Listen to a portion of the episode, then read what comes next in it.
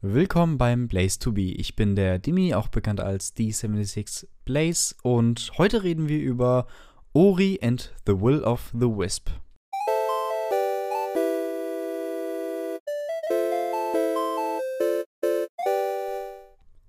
So, heute ist es soweit. Ori and the Will of the Wisp ist erschienen am 11.03.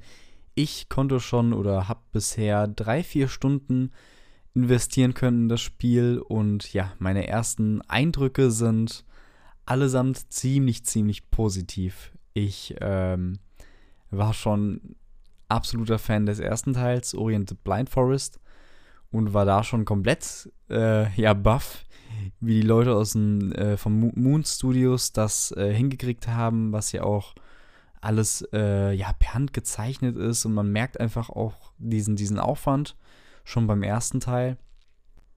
Und nun habe ich ganze, ja, drei, vier Stunden in, wie gesagt, in den neuen Teil investiert und habe da ein bisschen Gesprächsbedarf und will einfach meinen, ja, meinen Ersteindruck mal so loswerden.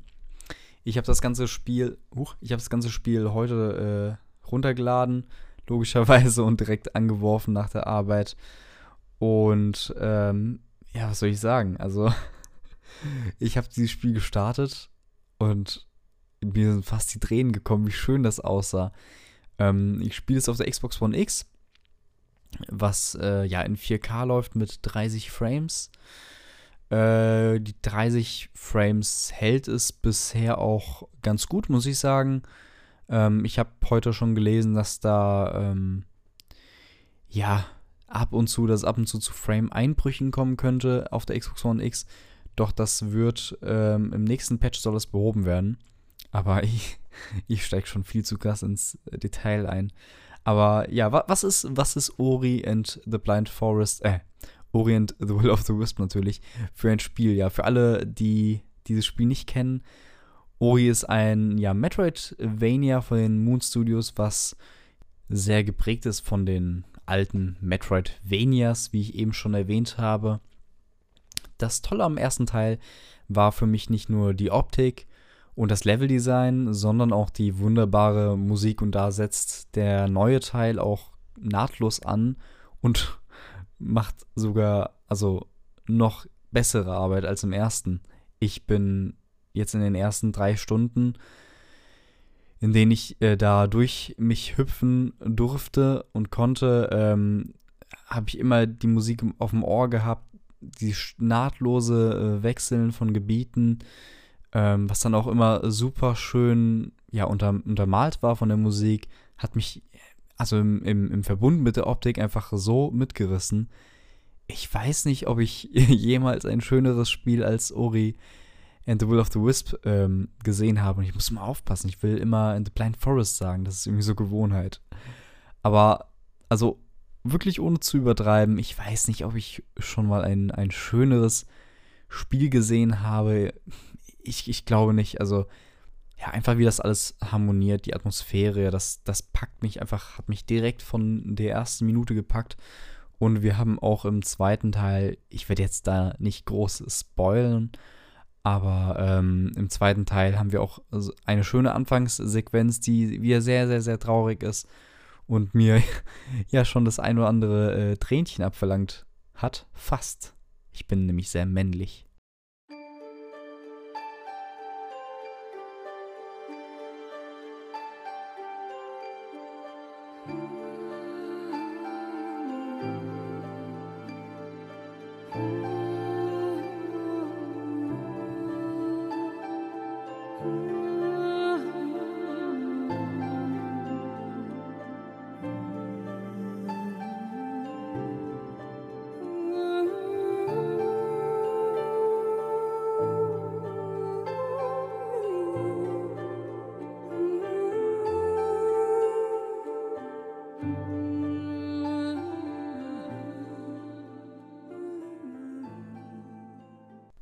Aber so viel schon mal zum, zum Einstieg.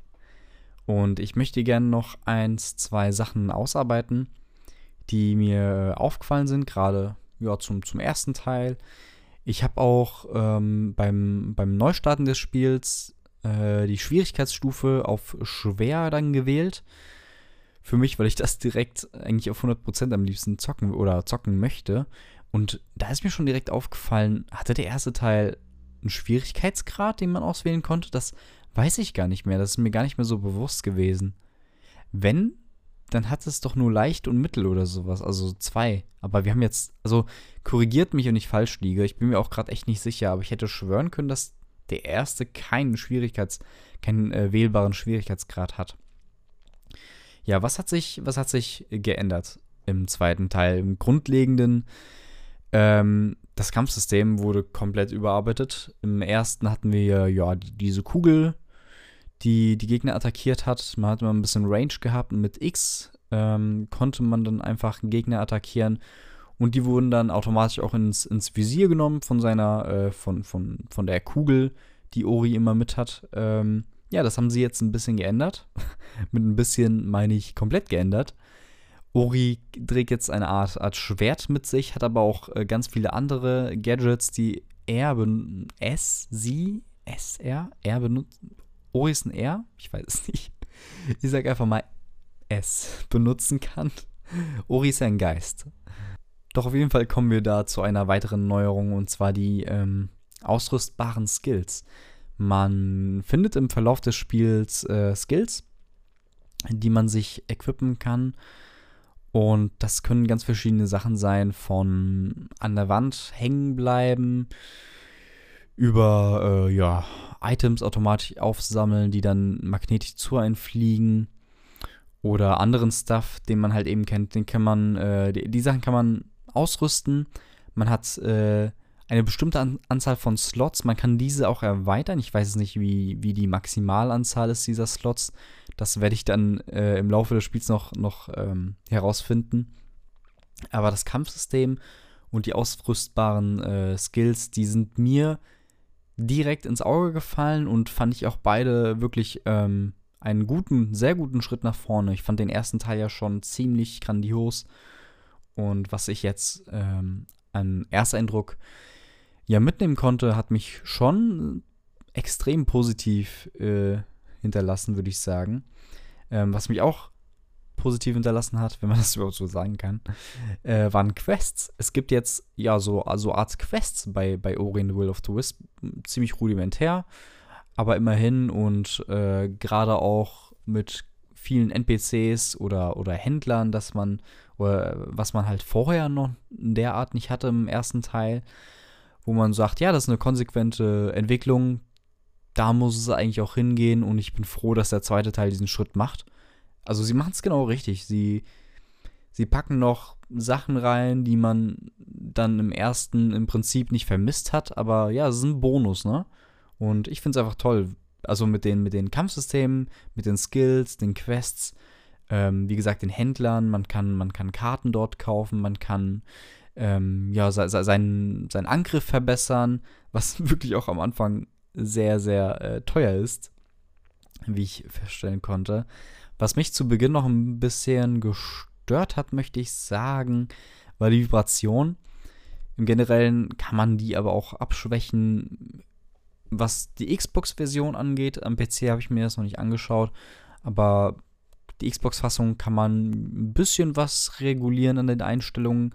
Gerade sowas wie Vibration ist schön, dass man das äh, äh, nicht nur aus- oder einschalten kann, sondern auch ein bisschen feinjustieren kann, wie stark die Vibration denn sein soll. Und auch so Sachen wie Unschärfe, ob die ein- oder aus sein soll. Ähm, ja, aber soweit, so gut, sag ich mal, immer noch kein, kein Wunderwerk, was man da so einstellen kann, aber mehr als im Normalfall möchte ich meinen. Und gerade zu, zu Beginn des Spiels war für mich irgendwie die Steuerung nicht ganz so präzise, beziehungsweise habe ich mich jetzt dran gewöhnt. Ähm, aber irgendwie habe ich das Gefühl gehabt, dass sie nicht so komplett on point war. Ähm, aber wie gesagt, da habe ich mich mittlerweile dran gewöhnt und mittlerweile nach drei Stunden, äh, also nach einer Stunde hatte ich mich eigentlich schon gewöhnt, aber das war am Anfang ein bisschen merkwürdig. Was das Leveldesign äh, betrifft, ist Orient The Will of the Wisp nichts Falsches sagen. ähm, auf richtig gutem Niveau. Ich würde sagen, das ist so ein richtig gutes äh, Zelda-Niveau, ähm, was es erreicht. Also es hat mir bisher richtig gut gefallen. Du hast, wenn du Backtracking hast, dann hast du Backtracking im, im, im Verlauf des Spiels immer ein bisschen abgeändert, dass du nicht eins zu eins äh, wieder zurück musst mit demselben Muster oder so. Nein, du hast andere Hürden, du musst ähm, deine Skills dann logischerweise einsetzen, die du dann bekommst, wie man es eben kennt in Metroidvanias. Und was es da auch noch gibt, ist äh, oder sind eher äh, Challenges. Es gibt einmal Zeit-Challenges, habe ich äh, mitbekommen, jetzt die erste äh, gemacht. Die sind schon ziemlich tight, ziemlich kniff, knifflig, also auf schwer zumindest jetzt bisher. Da habe ich aber gut nach 5, 6 Versuchen habe ich es dann gepackt. Da muss man dann einfach von Punkt A zu Punkt B rennen und äh, so einen Geist, Ori, schlagen, obwohl Ori schon ein Geist ist. Haha. ähm, ja, wenn man das geschafft hat, bekommt man aber dafür richtig äh, viel von diesen Lichtkugeln. Die Währung, mit der man ähm, alles kaufen kann. Also Karten oder seine, seinen Angriff verbessern. Außerdem gibt es noch äh, sogenannte Boss-Runs oder wie die genau hießen, weiß ich gar nicht mehr genau, aber auf jeden Fall so Boss-Challenges, wo dann eben ganz viele ähm, Gegner kommen, Gegnerwellen kommen, wie so eine Art Arena und ähm, man diese halt eben schlagen muss. Was jetzt auch ziemlich knifflig war auf schwer, muss ich sagen, jetzt direkt beim ersten Mal. Ähm, aber auch da konnte ich mich nach einem kurzen Eingewöhnen und das äh, Lernen der, der Moves von den Gegnern ähm, ja relativ gut dann gegen behaupten. Was ich äh, sehr spannend fand bisher, also ich muss auch sagen, jetzt in den, äh, gut, elf Minuten geht der Podcast schon, ähm, habe ich schon einige Neuerungen angerissen und ich bin erst bei drei, vier Stunden im Game. Also ich bin mir sicher, dass da noch irgendwas kommt oder noch einiges kommen kann. Aber was ich auch noch toll fand, war ähm, im Vergleich die Bosse. Ähm, ich hatte jetzt zwei große Endgegner und die waren schon fast, also die waren schon eigentlich so Souls-like aufgebaut. Also wirklich so ein Areal halt, ne, wie man es kennt. Und oben wirklich wie bei, wie bei Dark Souls eine Energieleiste. Plus, die waren echt knifflig. Man musste ähm, ja die Patterns lernen, erstmal gucken, was die machen, wie die sich bewegen. Wann weiche ich aus, wann ähm, attackiere ich und wie attackiere ich. Äh, was kann ich als Hilf Hilfsmittel meiner, ähm, ja, von meinen, meinen Skills, die ich vielleicht gefunden habe, äh, nutzen. Und das war schon knifflig. Das war ähm, auch spannend und hat mir echt wirklich viel Spaß gemacht. Und äh, alles in allem bin ich absolut überzeugt bisher. Ähm, drei, nee, ich, ich bin gerade unsicher. Moment, ich guck mal kurz. Ja, drei, drei Stunden habe ich jetzt gespielt und ähm, habe 10% der Welt äh, gesammelt oder erreicht, erkundet, wie auch immer.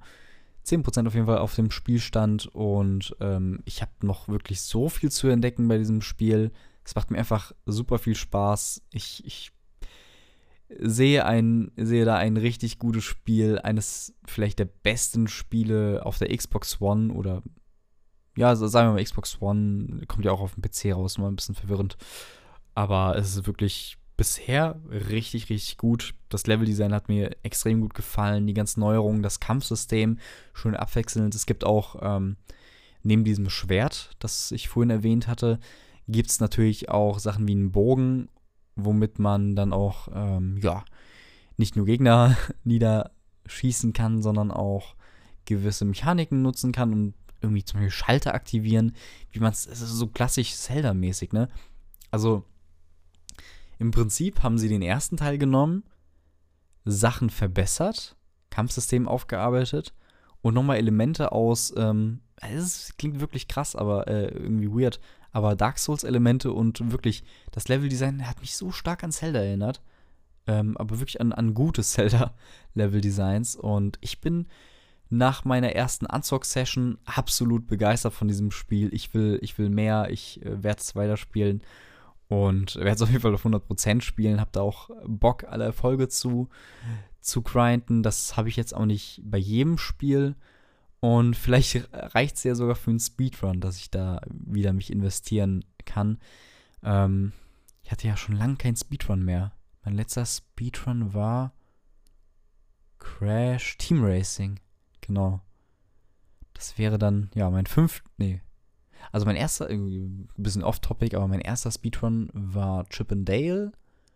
Dann bin ich auf Star Fox 64, hab dann Crash Bandicoot 3 gerannt und als letzt, letztes äh, Crash Team Racing. Und ja, wer weiß, vielleicht wird es ja jetzt mit äh, Ori mein erstes Metroidvania, was ich runne. Aber erstmal werde ich es, wie gesagt, schön genüsslich äh, durchspielen, werde mir die Story zu Gemüte führen und verm vermutlich am Ende eine oder zwei Drehen verdrücken. Aber alles in allem bin ich mehr als zufrieden. Ähm, ich schaue mal, ob ich noch ein, ein Fazit ziehen werde oder ob das dann reicht. Ähm, aber bisher absolute Kaufempfehlung ist auch, wie gesagt, beziehungsweise was heißt wie gesagt, sage ich jetzt das erste Mal, ist auch im Game Pass enthalten, natürlich von Tag 1, um ein bisschen Werbung für Microsoft zu machen. Ich bin zwar, ähm, ja, nicht gesponsert von Microsoft, aber wenn das jemand hört, lieber Phil Spencer, du weißt Bescheid. Ansonsten vielen, vielen Dank fürs Zuhören. Ich lasse noch einmal den Soundtrack hier ablaufen und dann würde ich sagen, bis zum nächsten Mal.